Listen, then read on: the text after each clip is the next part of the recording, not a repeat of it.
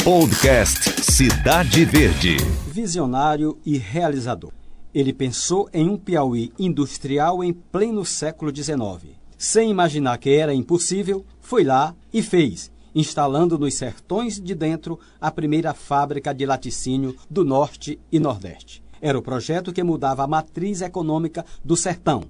Mas a ousadia teve preço e a dura oposição das elites agrárias. O nosso personagem de hoje é Antônio José de Sampaio, ou simplesmente Engenheiro Sampaio. Antônio José de Sampaio nasceu na freguesia de Nossa Senhora do Livramento, na fazenda Ininga, em 9 de abril de 1857. Estudou na Europa, de onde trouxe novas ideias. De volta, tornou-se arrendatário das fazendas nacionais, ponto de partida de seu grande projeto industrial. Penou com a oposição agrária e terminou falindo. Morreu no Rio de Janeiro em 1906. Eu sou Fenelon Rocha nesse novo episódio do Persona e para conversar sobre o engenheiro Sampaio, eu tenho aqui comigo o advogado imortal da Academia Piauiense de Letras e historiador Reginaldo Miranda. É um prazer, doutor Reginaldo. O prazer é nosso, a oportunidade de conversar aqui com você e com todo o estado do Piauí sobre uma das figuras notáveis da nossa terra.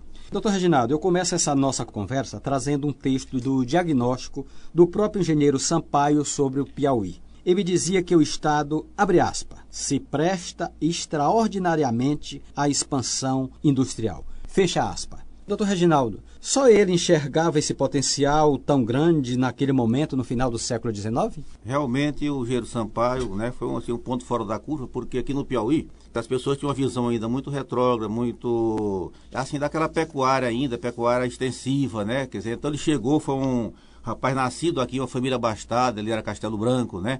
Daqui foi estudar em São Luís do Maranhão, sob os cuidados do cônego Brito, que depois foi bispo de Olinda. Dali foi mandado com 14 anos de idade para a Suíça, né? Estudou na Suíça, estudou na Alemanha, formou-se em letras e em engenharia, manufaturas e artes na Escola Politécnica de Zurique. Ali ele morou em cerca de 11 anos, dos 13 incompletos aos 24 anos de idade, né? E veio para o Piauí com esta visão. Ele chegou aqui em 1882 e quando chegou aqui já tentou implantar essa indústria laticínio no Piauí, fomentando a iniciativa dos, dos criadores de campo maior. Então, primeiro ele pensou aqui na região norte. Foi. Ele tentou incentivar os criadores de campo maior a, a, a abandonar a pecuária de corte e iniciar essa atividade laticínio, né? Porque ele viu isso lá na Suíça, nos cantores da Suíça, e ficou entusiasmado e viu o sucesso que era isso lá, né? Como é que ele começa a levar esse projeto aqui da região de Campo Maior para a região de Oeiras, onde é ele seguinte, estava? Isso, isso foi quando ele veio formado da Suíça, né? Como ele não foi bem sucedido nessa primeira iniciativa, ele saiu daqui e voltou, foi para o Rio de Janeiro, né? Chegou no Rio em 1882, começou como professor de escolas particulares, dando aulas particulares e logo depois é, ele começou a lecionar na Escola Politécnica do Rio de Janeiro, né?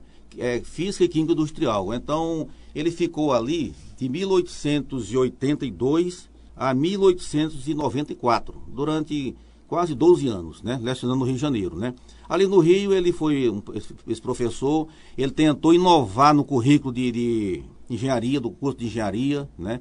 Ele fez algumas pesquisas em conjunto com outros professores, inclusive um professor da Suíça que veio para o Rio, que foi professor dele lá, e descobriram algumas fibras de valor econômico, né? Então foi, vamos dizer o seguinte, depois de formado esses 12 anos iniciais, ele, ele ficou no Rio de Janeiro como no magistério, algumas pesquisas científicas e também é, conferencista e tentando inovar no, no, currículo da engenharia. Quando é que ele concebe esse projeto da fábrica de laticínios de Campinas, né, como a gente chama é. hoje, que na época era o Eiras, né? É, que era a fábrica de Campos, né? Exato, Campinas Campos. surge depois, né? Exatamente. Como é que surge esse projeto? Porque ele está associado a essa questão da, do arrendamento das fazendas certo. nacionais. É o seguinte, em 26 de abril de 1889, ele celebrou um contrato com o governo imperial, né, para arrendar essas fazendas e implantar essa indústria de laticínios.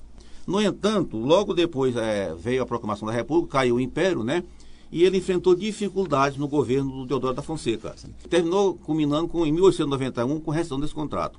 Felizmente, em 1893, no governo Floriano Peixoto, ele conseguiu ter restituído esses direitos, né?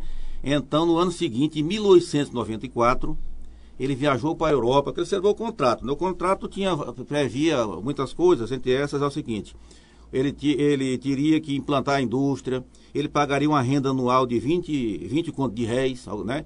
com direito de, depois dos nove anos do contrato, ele podia adquirir essas propriedades por 400 contos de réis, né?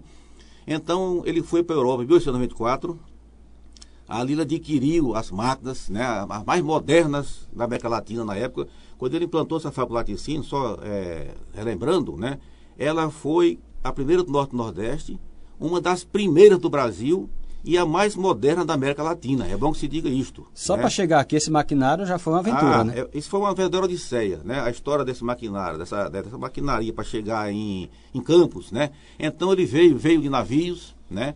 Depois em, em, em barcos pelo rio Parnaíba Quer até... Dizer, vem de navio até Parnaíba, até Parnaíba e de Parnaíba até Parnaíba, onde? Parnaíba veio nessas balsas menores, né? Até a, a estabelecimento rural São Pedro de Alcântara, onde é a cidade de Floriano, e dali levou em carro de boi. O problema é o seguinte, tinha peça que pesava mais de tonelada, né?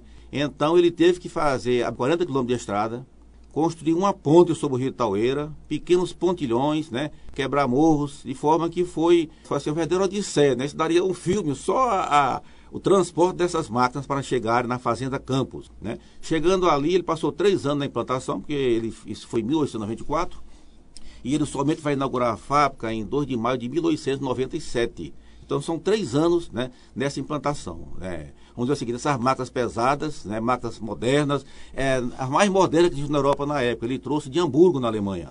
Como é que era a lógica para o abastecimento dessa indústria nesse sertão de dentro? É o seguinte, Fernando, ele, quando ele chegou aqui, durante esses três anos de implantação, né, em primeiro lugar ele trouxe um engenheiro, um amigo dele, um alemão, Alfredo Modrar, né, que foi de fato, era o engenheiro civil, foi quem, foi quem fez a planta e construiu o prédio da indústria, né, da, da, da fábrica de laticínios, né, que esse Modrar depois vem construir também aqui o Teatro 4 de Setembro, né. Pois a propósito do engenheiro Alfredo Modrar, vou trazer aqui a fala de um estudioso desse tema, que é o promotor Carlos Rubens, de Oeiras, e que fala sobre o engenheiro Alfredo Modrar. O doutor Modrar projetou de uma forma tão consequente a fábrica que no final daquele século XIX, lá tinha até energia elétrica, coisa que aconteceu na capital do Piauí mais de uma década depois. Portanto, o Dr. Modrar era um homem de visão ampla, que deixou sucos importantes no desenvolvimento do Piauí e que, por sinal, foi aquele que projetou arquitetonicamente o Teatro 4 de Setembro, que pouco reconhecimento até hoje teve em face é, ter sido relegado pela história. Mas ele é um cidadão doutor Moldrá, muito importante para a época em que viveu e deixou trabalhos de engenharia, como construção de pontes aqui no Piauí, e também casou-se com uma conterrânea aqui de Oeiras. É, posteriormente, em segunda núpcia, morou em Natal, depois passou a residir no Rio de Janeiro. É nome de rua tanto no Rio como em Natal, e que o Piauí teima em desconhecê-lo, mas a sua participação no nosso meio deu uma grandiosidade, um impulso no nosso desenvolvimento. É, doutor Reginaldo, o que o Alfredo Modrá conseguiu contribuir para esse sonho de, do engenheiro Sampaio? Olha, o Alfredo Modrá foi uma figura importantíssima nesse projeto da Fábrica Laticínios, né? porque ele foi o engenheiro civil, de fato, que fez a planta e que tocou a obra de construção, né? É, depois que, que o, o, engenheiro Sampaio, ele passa aqui entre 4 e 5 anos é, à frente dessa fábrica, e depois que ele sai daqui, que ele perde a, a concessão, né, o contrato é rescindido, né, o Modrá continua aqui, né? Quer dizer, quando, mesmo quando a, a fábrica passa para a administração de outras figuras, né, o Modrá continua de fato tinha outros administradores, mas é, de fato quem estava na condução das máquinas à frente era o Modrá, né? Então ele, ele do Modrá ficou aqui, casou-se em Oeiras, né? Depois foi, foi embora para o Rio Grande do Norte, deixou familiares. Eu, inclusive, tenho, eu tenho incentivado o promotor Carlos Rubens Reis, né, conhecido o, como nosso, Bill, nosso amigo Bill, a, a, escrever alguma coisa sobre o Modrá, porque ele é detentor desses, desse conhecimento, né? Ah, inclusive a esposa do Modrá aqui era uma parenta dele, né? Irmã do avô, avó dele, né? Então ele, ele detém essas informações, eu sempre estimulo que ele escreva alguma coisa, porque o Modrá também foi uma figura imp é importante nesse processo de construção da fábrica laticínio de Campos. Né? O próprio prédio, a arquitetura que o prédio tem, deve-se muito ao Modrá. Sim, com certeza. O prédio, o prédio é moderno. O prédio, o, o prédio ele chega a ter três pavimentos. Tem, tem o térreo, tem um, um andar mas tem, mas, mas tem um subterrâneo também, né? Termina tendo três pavimentos, né? É um prédio muito moderno, para hoje, imagine, para a época, né? Quer dizer, que tá, está lá é, pedindo a sua recuperação, porque assim, é, Fernando, esse, essa indústria, na verdade, como eu estava dizendo, ela foi fundada em 1997. O engenheiro Sampaio ficou à sua frente durante os quatro anos iniciais, não chegou a completar cinco. Infelizmente, por é, perseguições políticas, né, ele terminou perdendo o controle para o Banco Industrial e depois foi passado para um deputado da época, foi vice-governador Gervásio Pedro de Sampaio, depois para Anja Celino de Miranda e outro, e foi mudando de, de gestão de, diversos tempos, e ela funcionou até 1947. Né? Então, nesse período, até quase todo esse período, o Modrá estava ali né, na, à frente disto. Me diga uma coisa, essa reação política das elites agrárias, ela foi determinante para o insucesso do engenheiro Sampaio? Seguramente sim, né? O Engenheiro Sampaio, ele, além de construir a fábrica, ele enfrentava, assim, é, reagia contra todo um pensamento da época. O Piauí não tinha capacidade industrial, né? Que aquilo não funcionava aqui no nosso estado. Então ele vai, ele consegue implantar a fábrica, ele era um entusiasta, né? Olha, para melhorar o rebanho, é uma coisa interessante que eu quero dizer aqui, ele trouxe quatro touros da raça cimental para o Brasil. Eu estava lendo há poucos dias. Melhoramento de, de genético, de genético. genético né? É uma raça com aptidão para carne e leite, que foi oriunda do cantão, é, do, Vale do Rio Cima, do cantão de Berna, na Suíça, né? Então ele trouxe isso para cá, mas interessante é o seguinte: eu estava lendo há poucos dias, procurando informações, e a Associação Brasileira de Criadores de Cimental, chama Sim Brasil, eles consideram a primeira importação de gado cimental uma que foi feita em 1904 pela Secretaria de Agricultura do Estado de São Paulo. Quer dizer, eles desconhecem essa importação que o Gênero Sampaio fez aqui em 1894. Portanto, 10 anos antes da importação dos paulistas, né? De forma que o Gênero Sampaio se inscreve como é o primeiro importador de gado desta raça para o Brasil e talvez uma das primeiras exportações feitas pela Suíça para fora da, da Europa, né? Isso deve ser levado em consideração quando o engenheiro falece em 1906, por exemplo, é, o deputado piauiense Joaquim Cruz, né, em discurso lá no, no na, na, Câmara Federal, ele lembra isso, quer dizer, que naquela época um, é, um bezerro, é, fruto desse cruzamento, era vendido no Piauí por 200 mil réis, né? Quer dizer, ele, ele disse que era o dobro do normal que se vendia aqui no estado, né? Então, aquilo dali é um testemunho que, que, é, que essa importação prosperou no estado, né? Então, nós tivemos um gado mestiço aqui, certamente é, de porte maior e fruto dessa importação do Rio Sampaio. De forma que eu gostaria de, de enfatizar a importância do Rio Sampaio para o nosso estado, além da indústria de laticínios, também pela essa importação de gado dessa raça, né, que certamente veio melhorar, seguramente veio melhorar o nosso rebanho, também porque ele instalou ali em 1897 uma estação meteorológica para é, medir os índices pluviométricos do estado, né? Essa estação Existe artigo no Jornal do Comércio de Janeiro de um professor da, do Instituto Politécnico elogiando essas instalações, de forma que em torno do Ciro Sampaio tem uma série de, de pioneirismo, né? não só da indústria laticínio, como na, nessa estação meteorológica, da importação de gado cimental. Né? Também eu considero, assim, que ele escolheu aquele, local ali porque ficava ali nas margens do Rio Canidé, né? com, é, com, a, com uma boa pastagem, boa vegetação, porque você sabe, que a pecuária de, de, de, leite, ela, ela é mais fina, ela, ela tem mais requisitos, ela, o gado é mais, precisa de mais alimentação do que lá de corte, né? Então, para alimentar essas vacas, para ter um leite de boa qualidade, ele escolheu aquele lugar de campos, né? Das as campinas verdejantes ali, tinha, uma, tinha mais possibilidade, né? E só também lembrando, Fernando, é, embora o empreendimento tenha funcionado, na verdade funcionou durante 50 anos, né?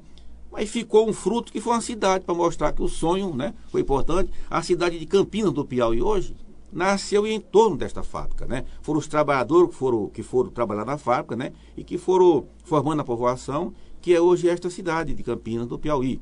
Também lembrando a pergunta que você fez há pouco, que uma das coisas que modificou o cenário do Piauí é que, como essa indústria foi construída ali em 1897, é, no início da República, né, ela também mudava as relações de trabalho no, no Piauí. Né? Quer dizer, nós, nós vimos de uma, de uma sociedade escravocrata, né? quer dizer, as relações aqui ainda eram, ainda eram mesmo depois da abolição que foi em 1889, né? 88, 88. 88 poucos anos depois, ainda estava ainda os ex-escravos trabalhando aquela coisa de muita dependência, e ele chegou, e, é, é, é, nós vamos dizer assim, inaugurando o trabalho assalariado, com a carteira assinada, conforme a lei da época, né? Pagando salário aos empregados da fábrica, né? Conforme o liberalismo, criando mercado. Criando né? mercado, e tudo isso chocava o coronelismo da época e tudo, porque terminava, de certa forma, ameaçando aquela estrutura dominante da época. E a né? gente tem nessa fábrica um marco, vamos dizer assim, arquitetônico, um marco físico importante. Vamos ouvir outra vez o Carlos Rubens sobre esse trabalho de resgate desse prédio histórico. A restauração da fábrica de laticínios de Campina do Piauí se impõe por diversos motivos. Primeiro, porque ela foi a primeira fábrica do gênero no Nordeste e a segunda no Brasil. A recuperação, a restauração dessa fábrica traduz um traço identitário importante para o nosso Estado, porque nos remete à nossa formação cultural sertaneja. Também serve para que haja uma ocupação condigna daquele monumental prédio para repartições públicas, para atividades culturais, para um museu e é um fator indutor para o nosso turismo pegando uma, um, um trade turístico, passando por Amarante, Oeiras, Campinas e em direção à Serra da Capivara. Todo lugar que se valoriza dá destaque, aproveita um monumento como aquele porque é tão representativo para o povo da região, assim como o Corcovado o é para o Rio de Janeiro, para o Brasil inteiro, né? Doutor Reginaldo, por que, que a gente não foi mais adiante nesse projeto econômico do Estado? O Estado perdeu a oportunidade? Com certeza, né? O Piauí que largou na frente das outras unidades da federação, com a faca mais moderna da América Latina, infelizmente, por falta de visão dos contemporâneos do engenheiro Sampaio, né? É, ela, não, ela, não, ela nunca funcionou com a capacidade que poderia ter. Dizer, ela produziu manteiga, né? ela empregou pessoas e durante meio século ela, ela, ela, ela produziu eh, aqui gerou emprego no Piauí.